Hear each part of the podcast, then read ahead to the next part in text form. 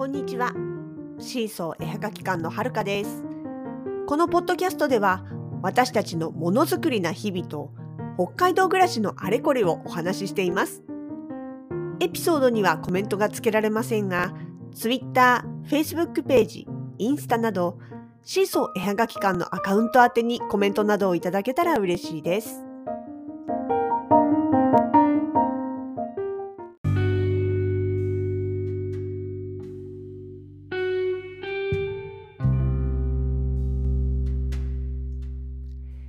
2021年8月の27日金曜日。残念なお知らせが届きました、えー来月9月の11、12日に、えー名古屋のねポートメッセ名古屋で予定をされておりましたクリーマクラフトパーティー2021まああのクリーマさんの方のね主催のハンドメイドイベント大型ハンドメイドイベントだったんですけれどもまあ、残念ながら、このね、COVID-19 の感染拡大、まあ、そして愛知県も、それから北海道も両方ともですね、緊急事態宣言に入ってしまったということで、イベントそのものが中止という案内が主催の方から届きました。まあ、あの正直ね、8月の頭、うん、オリンピック終わったぐらいからかな、全国的に急激にやっぱり感染者数が増えていたのを、まあ、ニュースなんかでも見ていたものですからね北海道自体ももうかなりまずい状態だというのを推移してたら推移を見ていたらね、まあ、これはもしかしたら危ないかなとは正直思っていたんですね。まあ、覚悟を決めていたというかで、まあ、いざね具体的にその緊急事態宣言になりますよっていう、まあ、日程が出てきた段階で9月の12ってあの日にちがねあの、まあ、聞こえてきた時点でああこれはもうちょっと覚悟は決めとかなあかんなとは思っておりました。まあ実際問題ねあの正直正直ちょっとほっとした気持ちもあります。もちろん行きたかったですよ。行きたかったし楽しみたかったしせっかくだしねもうあのやる気満々でいっぱい準備はしていましたけれどもここまでの事態になってきてしまうともし行ったところでね、まあ、まずそもそもそのイベント自体をあのなんていうのかな、まあ、地元の人っていうかその関係直接出店じゃない人たちが見た時にどう思うのかなっていうのが一つとまあ、もしやったとしてもそして会場に来る人たちはねもちろんあのいろいろ気を使ってきてはくれるけれどもでもなんかやっぱり心から楽しめるのかなっていうのはちょこっと思ってはいました。どうしてもねそのお互いに気になってしまう部分もあるしそしてこっちもやっぱりねあのそれなりの感染地域からっていうことになっちゃうんで北海道から来たのってなんか嬉しそうに報告されてもねって思うだろうなっていうのもあるし、まあ、やっぱりなんかちょっとねそのなんていうのかな人がどう思うとかっていうこと以前に、まあ、自分がなんかこう運んだりするのも嫌だしまあもろもろもろもろ考えるとねやっぱりモヤモヤっとした気持ちのまんまだと素直に楽しめないかなっっていうのはありました。でまあしょね、私たちにとってこのクリーマのイベントもそうですし他の出店イベントも全部別に趣味や遊びでやっているわけではないのであくまで仕事です。私たちにとっては仕事であることには変わりないけれどもでも仕事だろうとなんだろうとやっぱりこう楽しんでやらなきゃっていうか楽しんでやりたいなっていうのが大前提としてあるわけですよね。特にイベントですからお客さんにとっても主催にとっても出店者にとってもやっぱりこう楽しい嬉しい面白いっていう気持ちになれない状況だとまあねやっぱりこうすっきりしないものが残るっていうかね。そしてまたね本当に現実的なところで万が一私が運び屋になってしまったり私が途中過程で誰かからもらってきてしまったりっていうことが起きてしまうとそこはねなんていうのかないい思い出にならないじゃないですか。それが仕事だろうと趣味だろうとどっちも一緒だと思うんですけれどもねとかっていうのもあったので、まあ、緊急事態宣言っていうのが出てきちゃった時点で正直あーここまで来ちゃったら中止って言い切ってくれた方が、なんかすっきりするかもなっていう気持ちは若干ありました。なので、まああのね、この、まあ、緊急事態宣言出ました。実際に発出されました。スタートしましたっていうところで早々に中止しますっていうご連絡をいただけたのはありがたかったと思ってます。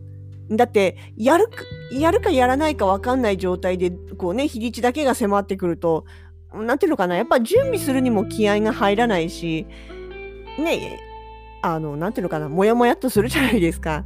まあもちろんね、やるならやるって言い切ってくれればもうその時点でそういうつもりでやっていきますけれども、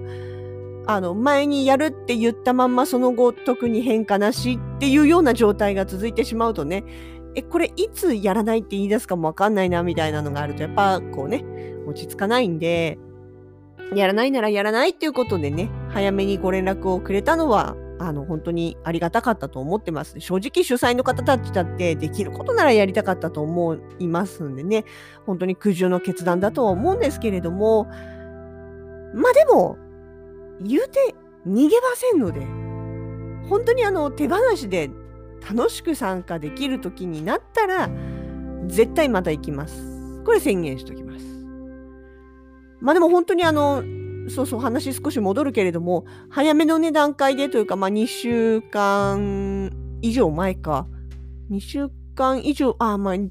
リギリ2週間ってところかな、の、この段階でね、連絡をくれたので、えこちらとしてもね、飛行機、航空会社、飛行機のキャンセルだったりとか、お宿のキャンセルだったりっていうところは、あの、もうすぐに受け付けてもらうことができました。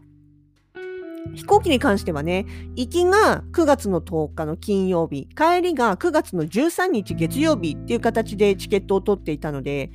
まあ、航空会社の規定としては、一応その緊急事態宣言の期間内のものに関しては、キャンセルは無料で受けますよっていうふうになってたんですね。だから13日っていうのは、直近、今のところの予定では緊急事態宣言明けということになるので、これは、うん、キャンセルの対象にならずに手数料取られるのかなっていうふうにも読み取れたんですけれども、まあでもさすがにそこはね、あの直接電話して、まあほのかしがね、電話してくれて確認したところ、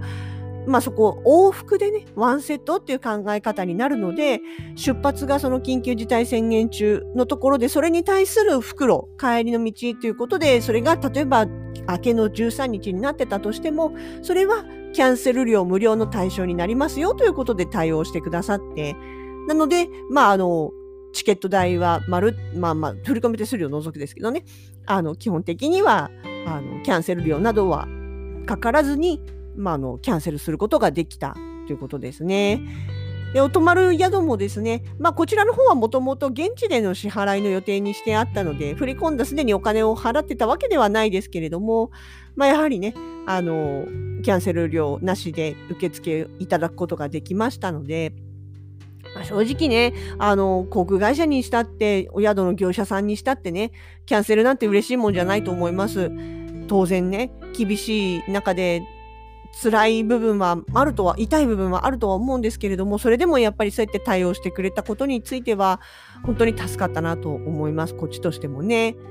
で、まあ、あと、そのね、クリーマークラフトパーティーのイベント本体の方もですね、えー、出店料、ブース代、ブース代と、それから、えー、予約してあったレンタル備品のね、えー、レンタル料等も、ちゃんとあの手数料引いた上ですけれども、ご返金いただけるということで、まあ、だからそのね、あの、お金的な面では、本当に、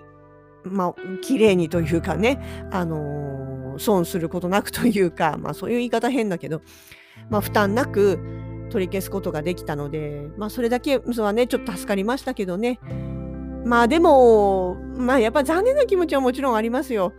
うん、楽しみにしてたし、ここまでいろいろ考えて準備もしてきてたしね。まあ、とはいえです。とはいえ、あの、本当にね、今までのように、こう、楽しく参加できる日が来ることを信じるしかないかなとは思ってます。まあ、これででもあれですね。あの、この COVID-19 のコロナ禍と言われる期間に入ってから、大きなイベントがなくなったの、これ3つ目ですね。まあ、1つ目は、あの、コロナ禍に入る前の段階で確定していた、2020年3月の札幌モノビレッジ。で、それから、えっ、ー、と、これは予想外だなと思ったキャンセルが、今年の7月の、えー、海の日前後に開催予定だった、えー、札幌ハンドメイドマルシェですね。こちらは、えっ、と、コロナ禍、まあコロナじゃそうなんだけど、あの、ツドームね、会場となるツドームの方が、えー、集団予防接種の会場になるということでの、え会場キャンセルで、えイベント中止になったっていう部分ですね。で、まあ今回の名古屋と3件目ですね。まあね、うーん、まあこればっかりはもうどうしようもない。できることを粛々とやって早く騒ぎが収まることを願うしかないわけです。まあ、でも本当あのこの1年半でねうちのスタンスもだいぶ変わってもともとあのコロナ禍の前からねイベントも少し絞り気味方向ではあったんですよ。あっていうのはその一つ一つのイベントをね丁寧に参加したいというやっぱり気持ちがあってたくさん出るのは楽しいし誘われれば嬉しいからいっぱい出ちゃう方ではあったんですけどもそうするとねなんか一つ一つに対してこう惰性で出てるようなというか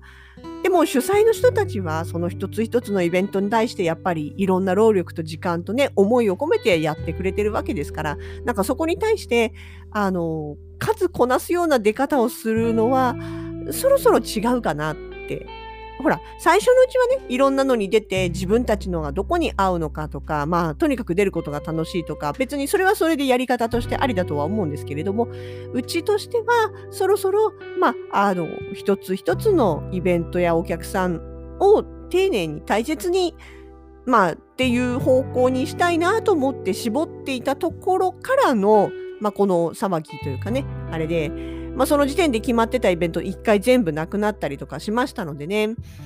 で、まあ、もともとオンラインもや、細々ではあるけれどもやっていたのもあったので、まあ、そっちの方をちょっとね、本腰を入れるいい機会かなと思って始めて、まあ、おかげさまでね、まあまあ、ものすごくではないけれども、そこそこコンスタントにというかご注文いただけているので、まあ、それはそれでありがたいですしね。まあでもだからといって完全にオンラインオンリーにする気はないんですよ。っていうのはやっぱりねあのお客さんと直接会えるやり取りできるその会話ができるライブ感っていうんですか？感触っていうんですか？コミュニケーションっていうかねやっぱ直接対面できることのまああの感想だったり意見だったりお話だったりその雰囲気だったりっていうのがものづくりを続けるモチベーションにもなっている。それはもう間違いないことで、あとは他の作家さんとかとね、いろんなものづくりの話だったりとか、まあ、あとは全然関係ない、たわいもない話だったりとか、そういう、なんていうのかな、コミュニケーションみたいな、そういうところも、やっぱり、こう自分の中では必要なモチベーションとか、潤いとかっていう部分なんだなっていうのも、やっぱりなくなって、改めて感じた部分もあるのでね。まあ、その辺も含めて、だからイベントに絶対出ないってことはしないけれども、まあ、あの、少し、まあ、軸というか重心をね、変えていく感じにはなるのかなとは思いますね。まあ、この先どうなっていくかはまたやりながら考えるしかないんですけどね。まあ、だから、えっ、ー、と言ってですね、名古屋クリーマーなくなっても、一応まだ年内いくつかイベント出店の予定はあります。えー、9月の20日、えー、祝日ですね。こちらはアークオアシス大朝店さんの方でワークショップ、制作体験をやらせてもらいます。えー、今回のメニューは、えペンダント、木製のペンダント、それから、えペン立てですね。あの、木製木で作るタイプの2種類になっております。こちら、アークオアシス大佐店さんの方ですでに予約が始まっておりますので、もしよろしければご予約いただければ確実にご案内できます。お席に空きがあれば当日の飛び込みも OK となっております。それから10月の2日3日、最初の土日ですね。こちらは鳥フェス。鳥グッズオンリーのイベントです。去年も参加させていただいております。ロイトン札幌さんでの出店となります。それからつい昨日、おととい決まったばかり、11月の13、14の土日、デザインフェスタ。12年ぶりかな相当お久しぶりです。デザインフェスタの方に出展いたします。ただこちらは、えー、グルさんというね、もう一人別の小さなテレビを作る作家さんとの、えー、共同出展で、しかも、えー、テレビ屋さんっていう形でね、ちょっと出ますので、まあ、ラインナップとしてはテレビ絡みのもののみという形でいこうと思っております。っていうわけで、まあ、今決まってるイベント全部ね、それぞれにテーマというか限定イベントなのでね、ちょっと名古屋クリマみたいにフル在庫、えー、オールジャンルの、えー、在庫を持っていくっていうのは、まあ、しばらく今のところ予定がないかなっていうふうにはなっております。まあでもね、その間にどんどん作りためて、オンラインの方の在庫をいっぱいにしていきたいと思いますので、えー、ぜひ、あのまあ、直接会えないながらも応援していただけると嬉しいなというふうに思っております。えー、引き続き頑張って作っていきます。どうぞシーソー絵はがき館をよろしくお願いします。